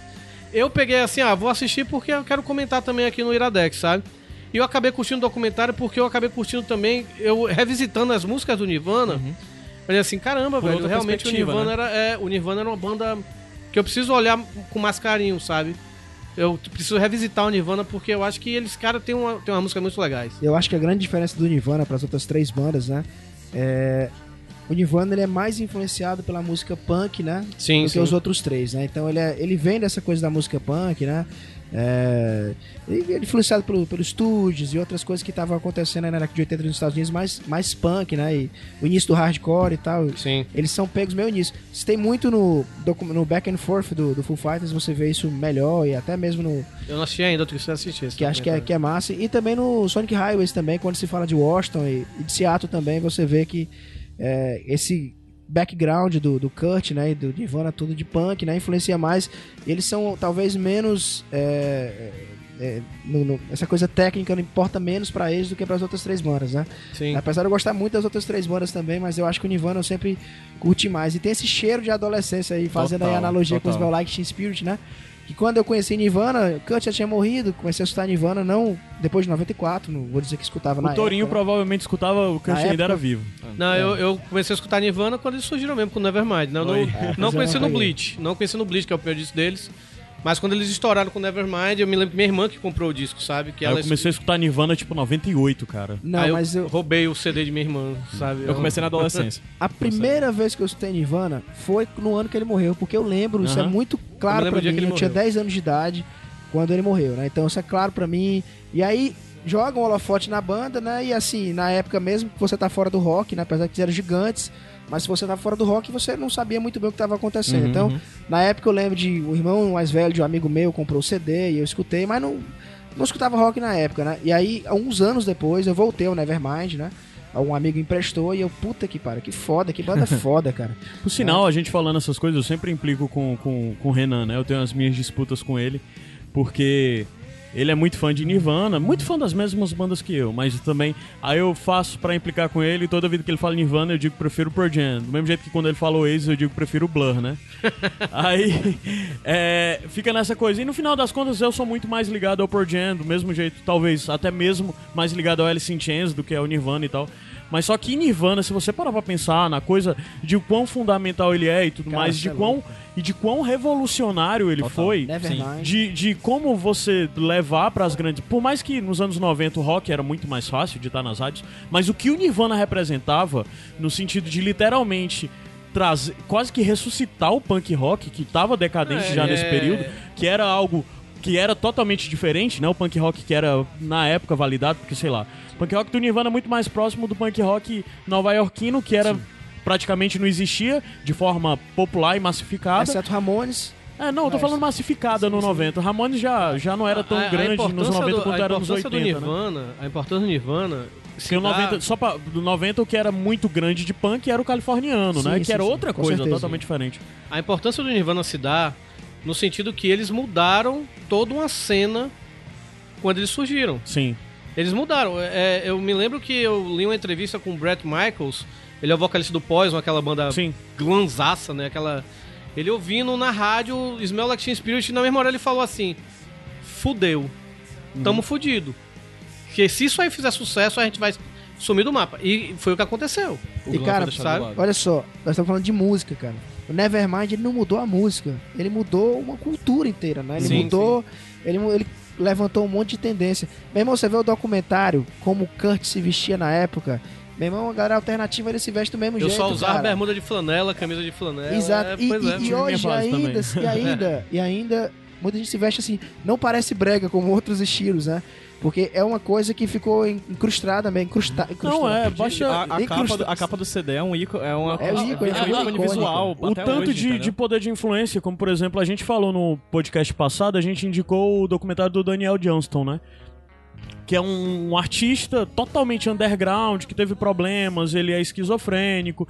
E o cara, do nada, ele tava lascado da vida, não tinha mais nada e voltou a ser observado pela mídia e, e foi, foi feito um documentário sobre ele bem depois e tal. Mas o cara voltou a ter gravadora, voltou a produzir, saiu do de clínica de recuperação que ele tava, voltou a fazer show, tudo porque um dia o Kurt Cobain apareceu no show usando uma camisa dele. E as pessoas dizem quem é esse cara, quem é esse disco, foram atrás de descobrir e os caras influenciaram gigantemente porque o Kurt Cobain usou a camisa de um artista. É, foda. E, o- e o Kurt tinha essa coisa de, de. Ah, ele era do rock, ele era tudo, mas ele era um cara totalmente é, é, desvinculado que procurava desconstruir tudo isso. Ele falava que uma das maiores influências dele sempre ele falava que era o ABBA, sabe? Ele falava dessas coisas de 70. As bandas de rock que eles faziam cover eram de coisas muito pequenas. que Você pega o. Unplugged, cara. É, é tudo obscuro. É, e é- é- É, ele vai tocar, ele vai tocar um básico, ele vai tocar David Bowie, ele toca The Man Who Sold the World, ele não vai tocar Hero, sabe? É, e, e- as bandas, ele leva o pessoal do Melvins pra tocar junto, ele e os covers no, que eles no faziam acústico ele tocou três músicas do Meat, Meat, Meat Puppets. é, o os Meat. Puppets, que era, tipo, o- além do, do, do- É, o Meat Puppets, eu falei Melvins, mas é o Meat Puppets. Aí o cara faz um cover no final tocando Led Belly, cara, que é tipo música folcló- folclórica de blues da década de 60 e, e, e tem todas essas coisas em torno do Kurt, assim, que, que às vezes as pessoas esquecem só diante da coisa do cara que. Que era um roqueiro, que virou modinha e que Se matou. se Outra matou coisa- com um tiro na cabeça e graças a ele veio coisas deploráveis tipo o Nickel, Nickelback e similares e tal. Mas é, é muito além disso toda a obra do Kurt, todo o tamanho e a importância do que ele era, sabe? Uma coisa E- sobre esse documentário é também que me fez é, ter outros olhos sobre o Kurt Cobain, sabe? Porque durante muito tempo eu me lembro quando o Kurt Cobain morreu, né? Eu, é, eu, como eu falei, né, eu já curtia a banda, já conhecia a banda e tudo. Eu me lembro do dia que ele morreu e eu me lembro muito de um comentário do Gene Simmons, do, do Kiss, né? Que ele, ele foi. Quando todo, muita gente tava, tipo, lamentando e tal, que ele era um gênio e tal, não sei o quê. E o Kurt Cobain sempre teve essa coisa assim, que o Ed Vedder tem um pouco também, né? De não querer fazer sucesso, não, não querer ser rockstar, sabe? E o Gene Simmons nessa época ele falou assim, pô, não quer fazer sucesso, velho? Vá tocar no metrô, caralho. Vá, vá, pegue seu violão, vá tocar no metrô. Gene Eu tô- Simmons, ano tô passa, nessa. ano entra, ele continua sendo um babaca, né, Não, cara? pois é, ele, ele falou assim: quer fazer sucesso? É, eu quero, eu, eu sempre, desde que eu me conheço como gente, eu queria ter uma banda de rock pra comer mulher, pra fazer sucesso, pra ter dinheiro, essas coisas todas. E ver um cara desse dizer que, que não quer fazer sucesso, porra, então vai tocar no metrô e tal, não sei o quê. Durante muito tempo eu até entendi essa. Eu até Lógica, concordei, essa lógica do Gene Simmons. Porque realmente você quer fazer sucesso, você quer ganhar dinheiro fazendo o que gosta, sabe? É, mas quando você vê esse documentário do Kurt Cobain, você vê que ele era uma alma atormentada, sabe? E O Exatamente. sucesso não fazia bem a ele. Uhum. Tá entendendo? Então acho que ele querer, sei lá, acho que se ele tocasse num barzinho pra 25 pessoas como o Envio tocava, né, velho? É, eu acho que seria melhor pra ele, tá entendendo? É, então eu acho que é, isso que o Gene Simmons falou tem uma certa lógica, mas ele falou foi babaca pra caralho isso aí, né? Numa época que. Tipo o cara que falou agora do, do Chris Cornell que se matou, né? O cara falou lá que tocou. O cara tocou no Foo Fighters, né? E, e falou aquela besteira e foi rachaçado ele teve que pagar o post, né, velho? Mas. Ele falou sobre a questão de das pessoas celebrarem uma pessoa que se suicidou, né? Exato, Dizendo que foi. ele era um egoísta por ter Pois feito é, isso. pois e tal. é, pois é. Bizarro. Ninguém sabe o que passa na cabeça do cara, Sim, né? De jeito velho? nenhum. E esse documentário é o mais perto que a gente vai conseguir chegar à cabeça dele, assim. É o que isso, é, é fato. Zé. Como ele trata esses últimos anos? Cara, é, é muito. É muito assim. Ele não. Você não fala lá no documentário, me corrija se eu estiver errado, Torinho, mas não fala assim. E aí ele se matou, não. Ele Aham. acaba no momento que você vê que ele tá indo já pra um, pra um É, buraco e o ele, documentário ele simplesmente chegou. acaba. Porque assim, um ano, um, um ano não, um mês antes dele morrer, ele, ele se entupiu de calmantes, não me lembro, foi de remédio, sabe? É porque ele, ele deu que. Até a Courtney Love fala isso. Ele descobriu que a Courtney Love tava querendo trair ele. E aí ele se entupiu de remédio e isso foi lá em Roma, na Itália. Eu me lembro até desse dia. Sabe que eu, ele já tinha um histórico de drogas, sabe? É, quando a menina nasceu, muita gente falava que a menina já nasceu viciada em heroína, porque a, a Um Courtney absurdo, Love né? se, se injetava praticamente todo dia, sabe? É, e quando a menina nasceu, eles ti- tiveram a guarda tomada, mas depois reaveram. Mas todo dia ia um agente lá do, de serviços sociais, não sei, pra Verificar como é que tá. pra verificar como é que tava, sabe? Então era uma coisa, uma liberdade vigiada, né, que eles tinham, né? E, e aí ele tentou se matar quando ele descobriu que a Courtney Love ia matar, ia, ia tentar Desconfiou. É, desconfiar desconfiou, de tentar verdade, trair. né? Tanto que a Courtney Love falou isso, eu ia eu ia eh, trair ele, mas ele era muito inteligente, eu não sei como ele descobriu, e aí ele tentou se matar. Isso foi um mês antes. Em Roma, isso, sabe? Ele ficou em coma e tudo, sabe? E um mês depois ele faleceu. E eu me lembro nessa época, quando ele teve isso, eu falei assim, cara, daqui a pouco ele vai morrer. Eu falei isso, porque ele já tinha esse histórico de drogas. Via, o que eu ouvia do Nirvana nessa época era assim, Kurt Cobain, tipo o show do Hollywood Rock, eu tava naquele show em 93.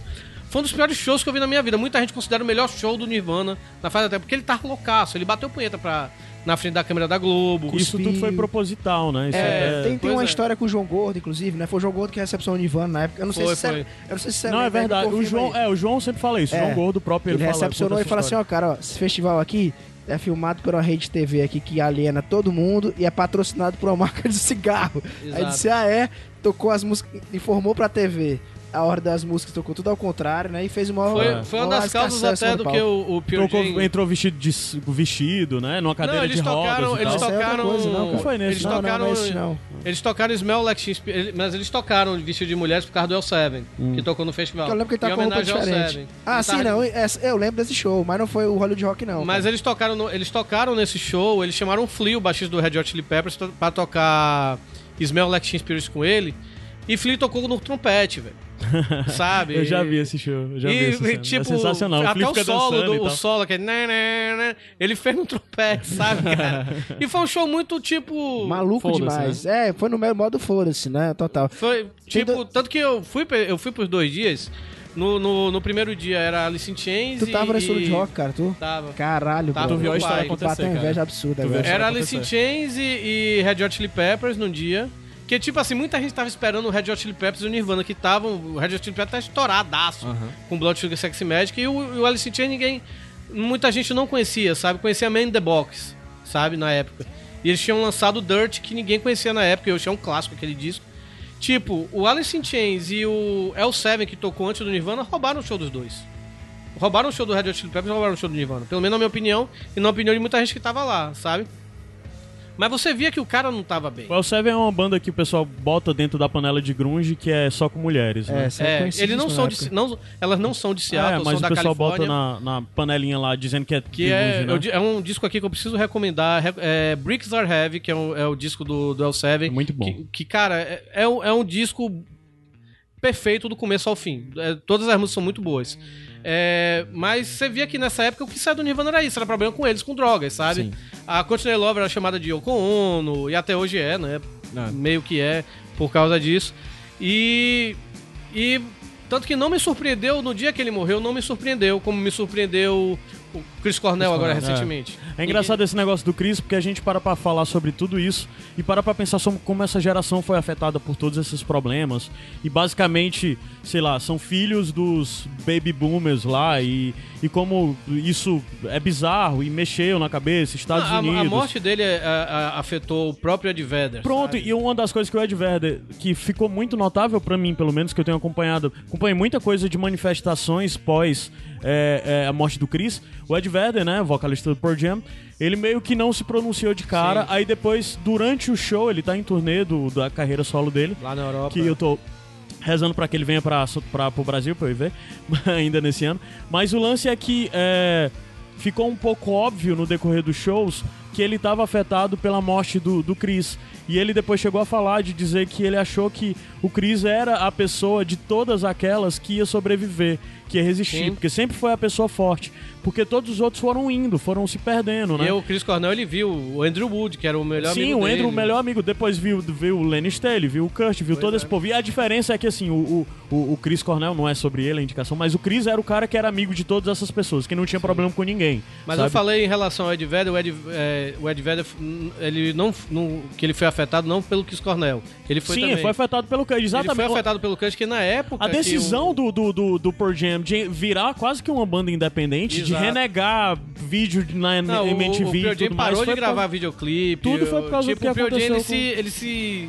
Eles parecem que entraram numa caverna e sumiram Sim, nessa sim. época, sabe? E velho? eles estão nessa caverna, vez ou outra, eles aparecem, passam dois, lançam o disco é. faz dois anos aí, some mais Tanto dois ou três anos. uma- eu me- e é uma banda que, que se eu- mantém até hoje, eu acredito que por Eu me lembro que eu disso. comentei na época e tudo. Eu falava assim, ó, o próximo, é, o próximo a se matar é o Ed Vedder. É, e o Ed Sabe? era bem loucão, e exatamente É. talvez essa fuga dele tenha sido isso, né? E o Ed Bom, Vedder, quem já fez show do Pearl Jam, eu não sei hoje, mas no, no começo da carreira do Pearl Jam, o Ed Ele Vedder era ele tinha uma postura cara. meio suicida no palco, É. né? Sim, Ele sim. subia os andames e se É, jogava lá de cima. Você viu o que é. de flow. Até hoje ele ainda fica meio bêbado e fica quebrando coisas no palco, né? ele mas- fica, pega uma garrafa de champanhe, fica bebendo champanhe, jogando no pessoal. e- E- e- Mas é isso. Vamos voltar pro Nirvana? É, eu ia, é, A gente eu ia foi longe. Eu ia comentar aqui, né?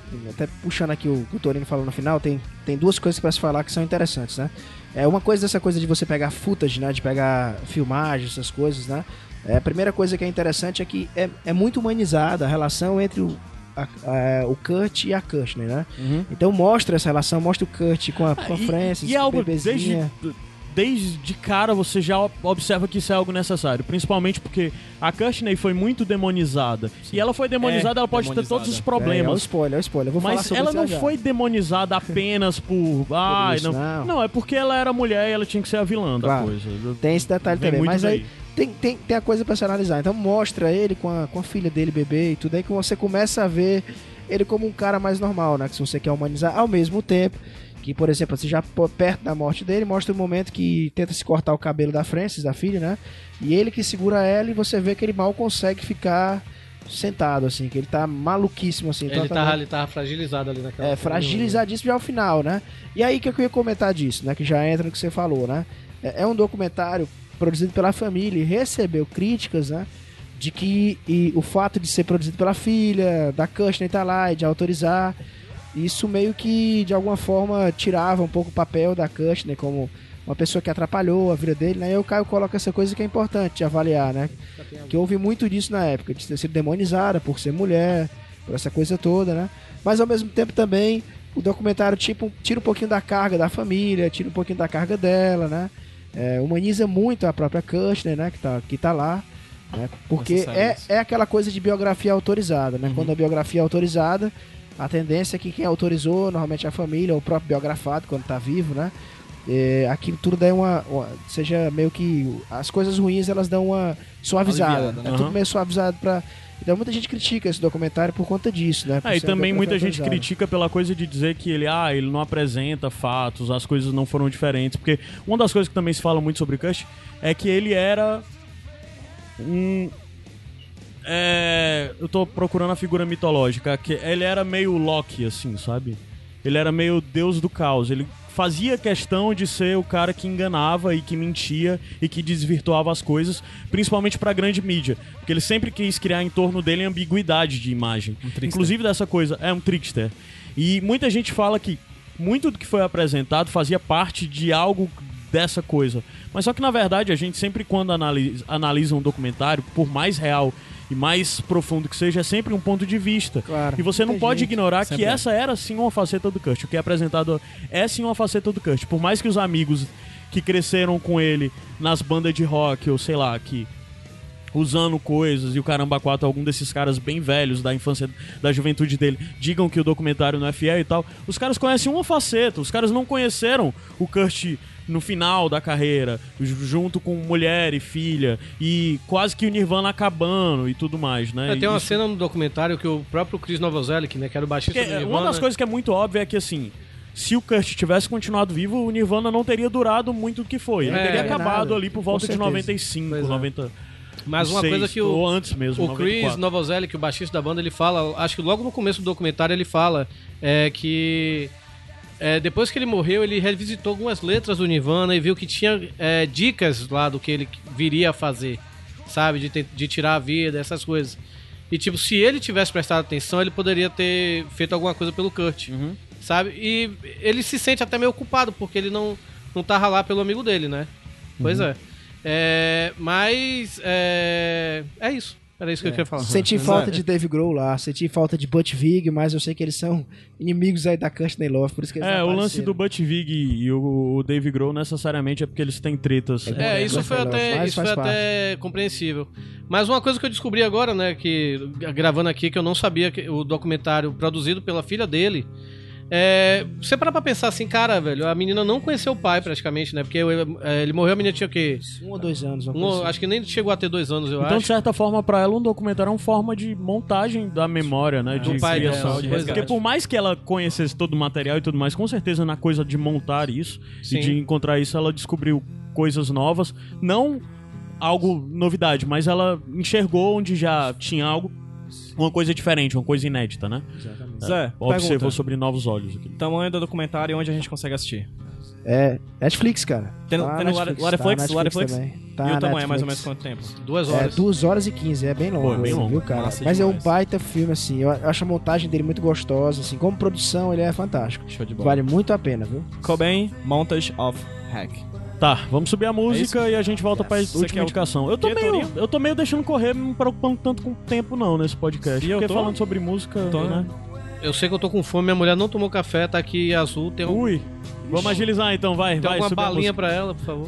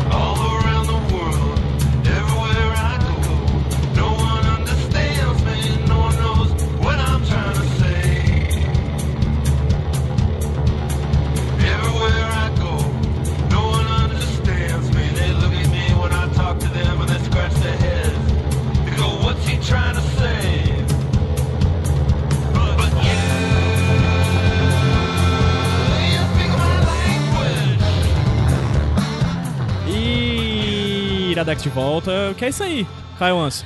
Morfine, gostei, cara, vou cara, falar de gostei. Morfine, uma É das bom, bandas Morfine, favoritas da minha vida, cara. Morfine pra mim é na veia mesmo, assim.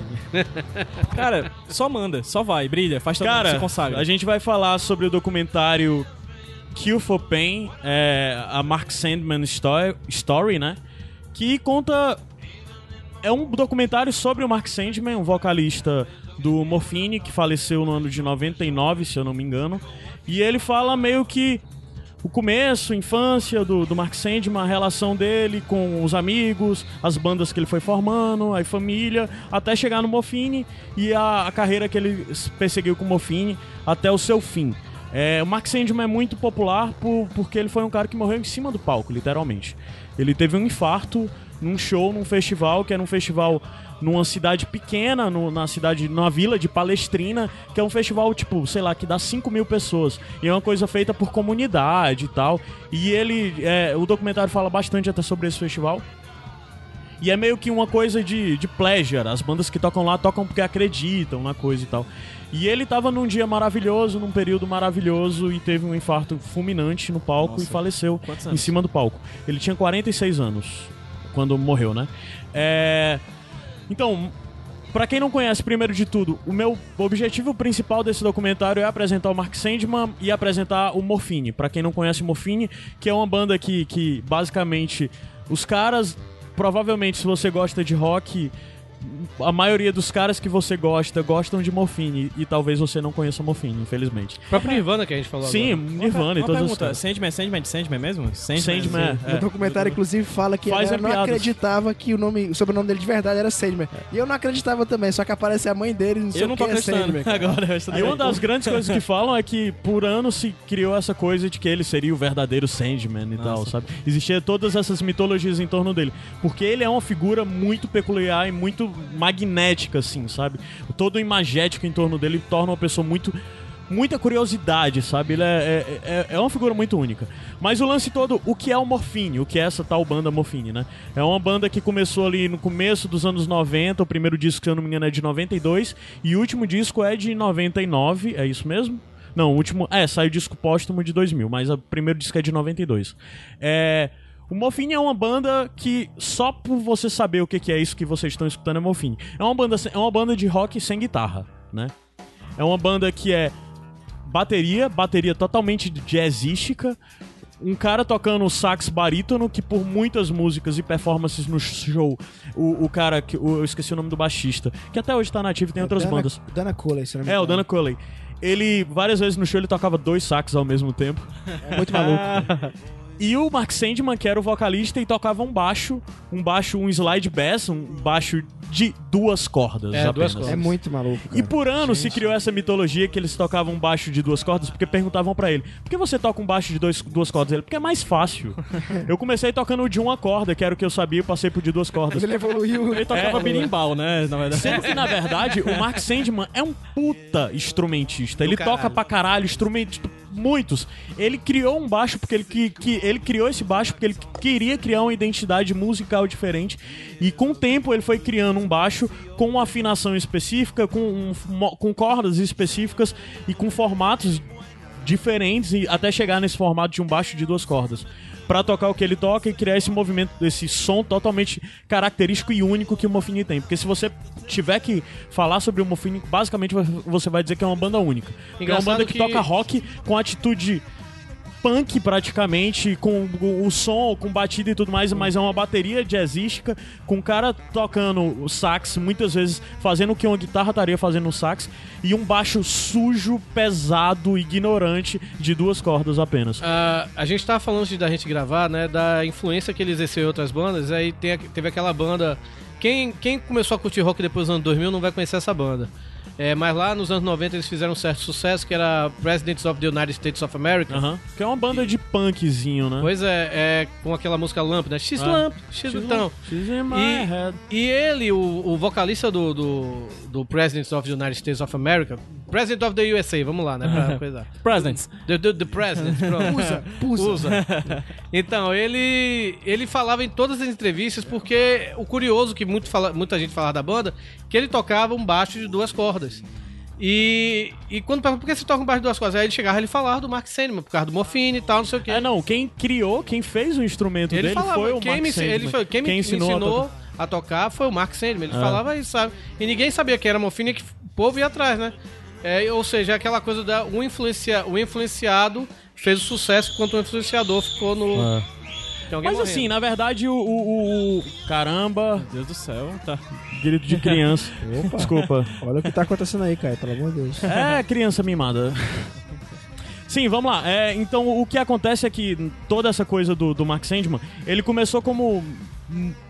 ah, É, é legal falar do Mark Sandman, falar daí da infância, sabe? Ele é um cara que cresceu nesse período americano pós-depressão. Ele é bem mais velho do que, por exemplo, o Kurt, né? Ele morreu com 46 anos, o Kurt morreu com 33. 27. 27? 27. 27, verdade. A ideia, idade. é a idade trágica na...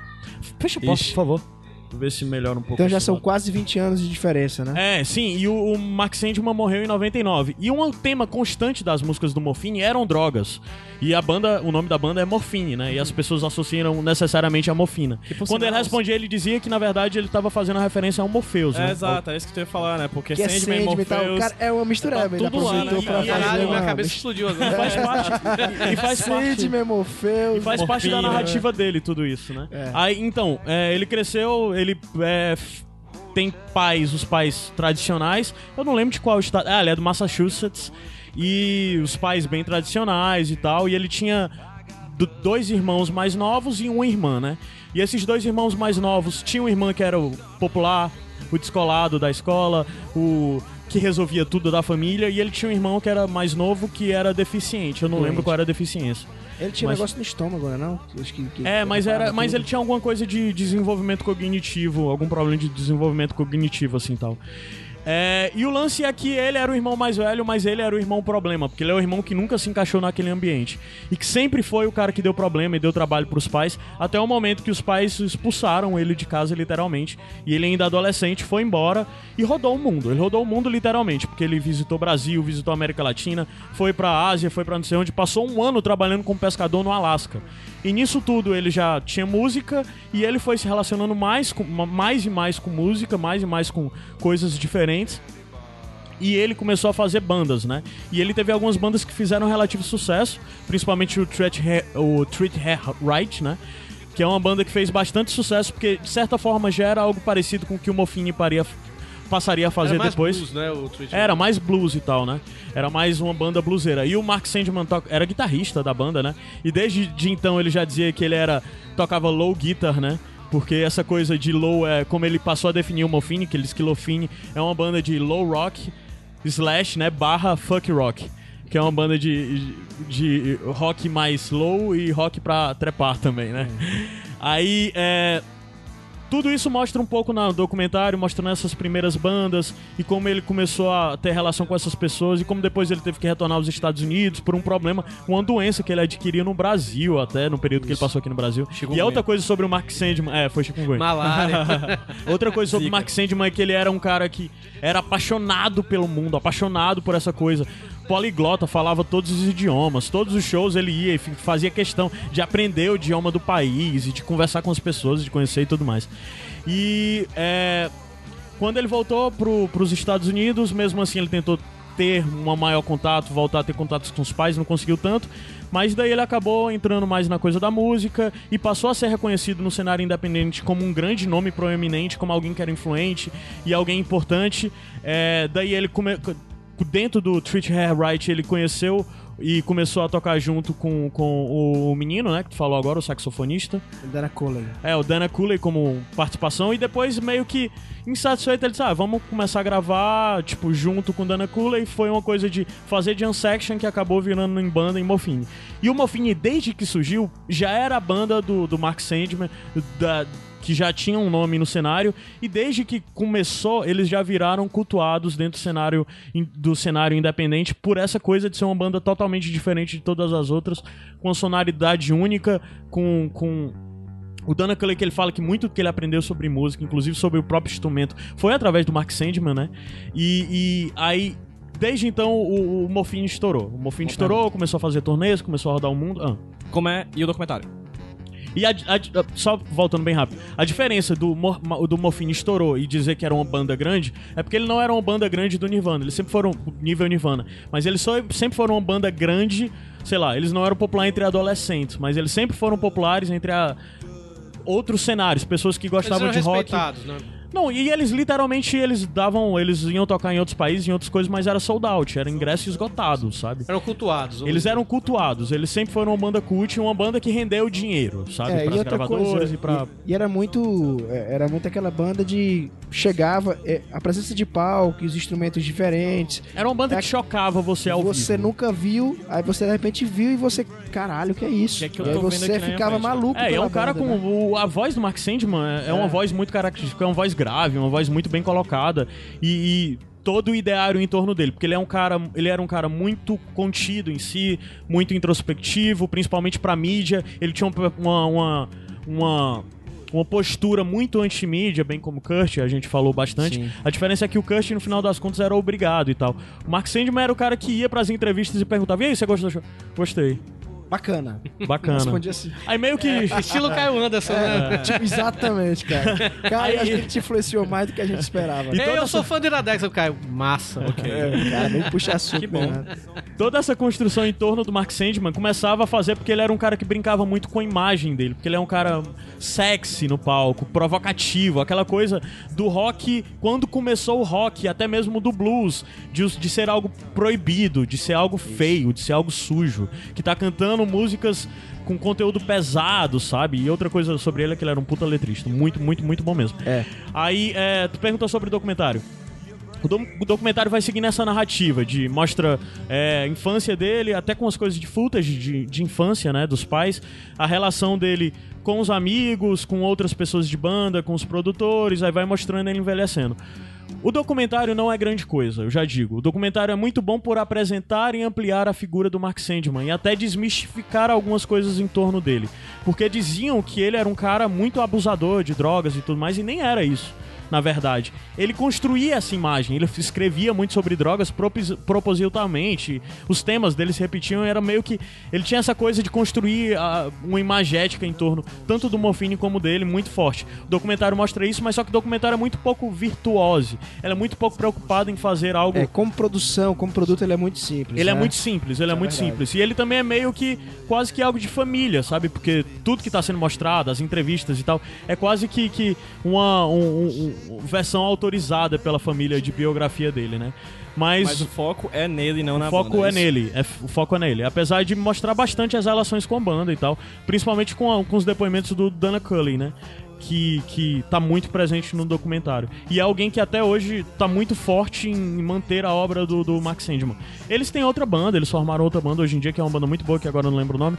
Mas ele continua e ele, basicamente, eles continuam sempre repetindo e falando sobre o Max Sandman. E aí que é massa falar também, se você tá ouvindo e você acha que não conhece Morfine também, Morfine por esse, esse som mais diferente, eles são tem carteirinha carteirinha assinada em Hollywood, assim, tem muito filme que eles têm Muito trilha filme. É né? verdade, Tem o nome do jogo, Sopranos, né? Lá no documentário mostra um pouquinho e depois quando eu vi as- a- os encartes e tal, eu comecei a ver que esses filmes realmente tem muita cara desse som, né? Aham. e o som deles é um, provavelmente você já um som muito cinematográfico. Hã? Provavelmente você já ouviu. Morfine. É, então assim, vale, vale muito a pena. Até depois de dar essa cara, vocês vão ver que talvez vocês já ouviram, nem lembram. É algum filme que vocês gostam, coisa assim. tá? É incrível isso do Morfine, de como ele foi uma banda multifacetada. Porque na verdade a gente fala de Morfine, eu consigo pôr o Morfine do lado de bandas punk dos anos 90, ao mesmo tempo que eu boto eles do lado de coisas que vieram depois, como Queens of the Stone Age, ao mesmo tempo que eu boto Bota no ele jazz, atrás. cara. Hã? Ele poderia tocar no festival de jazz assim de boa. Pronto, e é do mesmo jeito que eu boto ele atra- do lado de blues, de bluesmans e do- dos anos e do- dos jazz mesmo, até antes. E principalmente, eles eram uma banda dos anos 90, tocando rock estranho, mas eles, pra mim, eram uma banda de beat, de beatnik, né? Do movimento Que beatnik. lembra muita coisa de literatura, né? Eu acho que Ah, muito que ele escreve, a Sim, sim, dele, é vai- muito vai baseado. muito Pra mim, o Mark. Sandman era um poeta beat da- na década de 90, sabe? A obra dele é muito aquela coisa mesmo do Kerouac, toda essa coisa de, de, de movimento beat da década de 60, 70 ali que veio depois. E era muito isso, as músicas, as temáticas, o ambiente que eles criavam em torno dele, de contracultura, de, de violência, de tudo isso era muito, muito baseado na, na, na coisa da literatura beat. É muito presente Eu toda a obra tem dele. muita coisa, viu, Caio? Tem o do it yourself aí na coisa, e o cara faz os instrumentos e tal. E tem um quê de experimentalismo assim, Sim, muito e, maluco. e toda é- forma de, é por muito exemplo, legal eles dele. Eles estavam em Hollywood, porque eles tinham muitas músicas em Hollywood mesmo, mas eles sempre foram, sei lá. A empresária deles queriam que fosse alguém pequeno, que fosse dar aten- a atenção no lugar de ser um, um grande estúdio, big shot, de representação comercial e tal. Aí, e assim, esse documentário pra mim é muito foda, porque sei lá, quem tá falando e babando, botando ele no ovo é tipo dois caras que eu adoro, que eu sou completamente fanático, que é o Ben Harper e o, Johnny, e o Josh Homme do, do Queens of the Stone Age. Inclusive tem um, um depoimento muito forte do Josh Homme falando sobre como ele não era ninguém, né? Ele tava... O Queens of the Stone Age era recém-formado e ele chegou pra tocar no festival, no mesmo festival lá nessa cidade, um dia um dia depois da morte do Mark Sandman, né? E ele chegou completamente abalado. E, e ele foi atrás do, do, do Cully pra perguntar, ó, o que é que eu faço? Eu toco, eu não toco, o que é que eu vou... E o Dana, o Dana Cully nem sabia quem, ela, quem era ele, assim, porque, sei lá... O, Josh Homme já tinha o Kyles, já tinha passado pelo Screaming Trees, mas era um cenário alternativo, independente, totalmente longe do Moffine, que era headliner em festivais, né? Aí, é... E o cara disse, não, você tem que honrar a, a, a obra do Mark Sandman, você tem que honrar o que ele faria tocando, porque ele era essa pessoa, que independente de qualquer coisa, é, ele era um cara que queria tocar e que queria viver. E ele disse que foi totalmente impactado pelo show do Queens depois, que o, o, o Josh Homme até hoje disse que não sabe como foi esse show, que pra ele foi péssimo, porque é, ele tava impactado, ele não sabia. Ele disse que depois daquilo foi. Ele nunca tinha sido tão impactado em um momento pela morte de alguém como foi pela, pela- ali no Mark Sandman. E a forma como aquilo foi pra ele acabou sendo um tributo. E é impressionante ver como essas bandas. É, Basicamente, o- a guitarra do Josh Homme é muito influenciada, muito Cara, influenciada o pelo baixo, cara, pelo baixo do, do Mark ver- Sandman. não, e a guitarra eu- dele é influenciada pelo baixo, mas Depois é. que eu citei Eu- o eu- foi pegar o Songs of the Death, for the Death, cara, porra, cara, tem, tem, uma, Pronto, tem, uma- of tem the uma é muito pegada. mofinho, muito mofinho. Tem muito, tem uma Eu pegada. não sei se tem muito a ver, mas o, o Josh Homme, na época do Kyles, ele, ele plugava a guitarra dele em amplificador Numa- de baixo. é, até hoje ele ainda faz assim. isso. É, essa, a guitarra do Josh Homme é totalmente característica, né? Hoje em dia você escuta disco de outras bandas e diz Josh Homme, né? A negada querendo emular ele. E, assim, uma das coisas que o Ben Harper em outro momento fala do documentário é que nos anos 90 foram muito difíceis pra ele, por três mortes específicas que pra ele eram os maiores nomes da década de 90 e se foram, que ele fala do, do Jeff Buckley, que é um cara que eu acho que a gente ainda tem que falar aqui no Iradex, que pra mim é um gênio, que infelizmente só lançou um disco e morreu, e a história dele é foda, porque a história dele se um linka com a história do pai, sim. Que se linka com a história do pai, que também era um músico que ele foi conhecer muito tempo depois, que também morreu de forma trágica, igual o filho.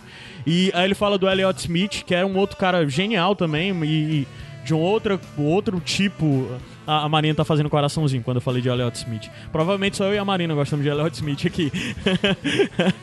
É, e, e o Mark, e o, e o, e o, o- Mark Sandman, pra, o Ben Harper fala que eram três nomes que foram essenciais pro que veio depois dos anos 90. Não nível Kurt Cobain, que influenciou diretamente, mas pelo que é pelo a- o formato do que do som que eles moldaram do que veio depois, do pós 90, do pós grunge e tudo mais, esses três caras foram fundamentais.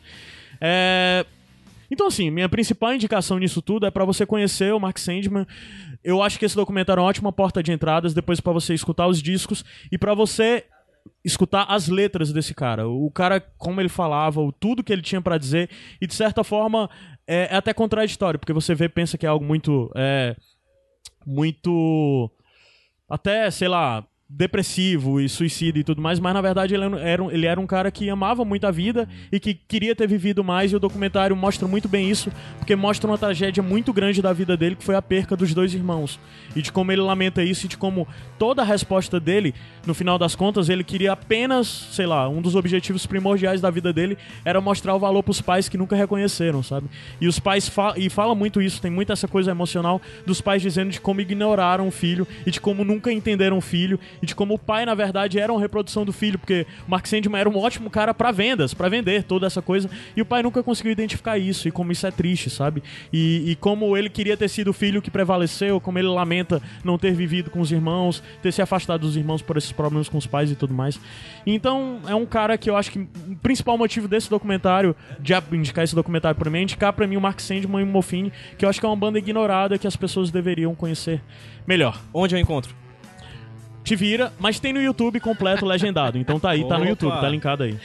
Esse É, te vira. Depois eu que sou babaca, né? Não, não, é porque o Te Vira é, um, é, é a É um- forma. é a forma Quando a gente não quer dizer dizer- pra pessoa ir nos torrents, é dizer você encontra no Te Vira. É. É você Ei, cara, encontra. não, Te Vira, não tá dizendo isso diretamente, isso era um segredinho assim. É. Ah, tá. Ah, Droga. É, Pô, mas vai que as pessoas É, não mas, conhecem mas isso. PJ, o Caio brilhou, hein? Ah, tá Cara, aí. O só- brilho aqui encadeou essa sala. Eu acho que o Caio tem futuro. Tu acha que o Caio tem futuro? Eu acho que ele leva jeito aí, Ah, viu? tá bom. Mais do que o Caju aí do. Pois vamos subir a música que vai tocar agora Kill for Pain, que é o nome da música que nomeia o documentário, e que fala, o Mark Sandman diz que no dia que ele encontrar uma, uma cura pra dor dele, ele joga as drogas fora. A morfina, Então isso fala forma, muito né? sobre anos 90 e provavelmente fala muito sobre toda essa galera. Subir. Iradex Podcast. Ah, tá.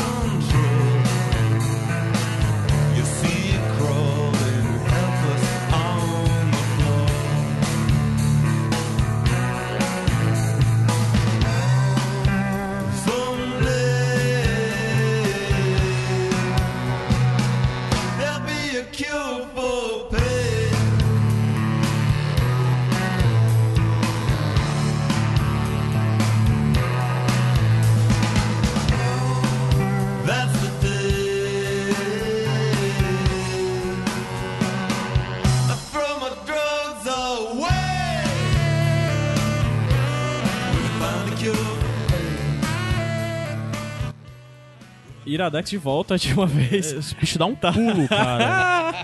Esse controle de volume tá bizarro. É isso, indicamos três documentários sensacionais. Sim, Não tem bonus track? não tem. motivo Já de- tá muito longo o programa, Ah, tá, né? Pelo amor de Deus, vai pra É. fazer uma série. Desse, É. Só desse programa. Gostei bastante.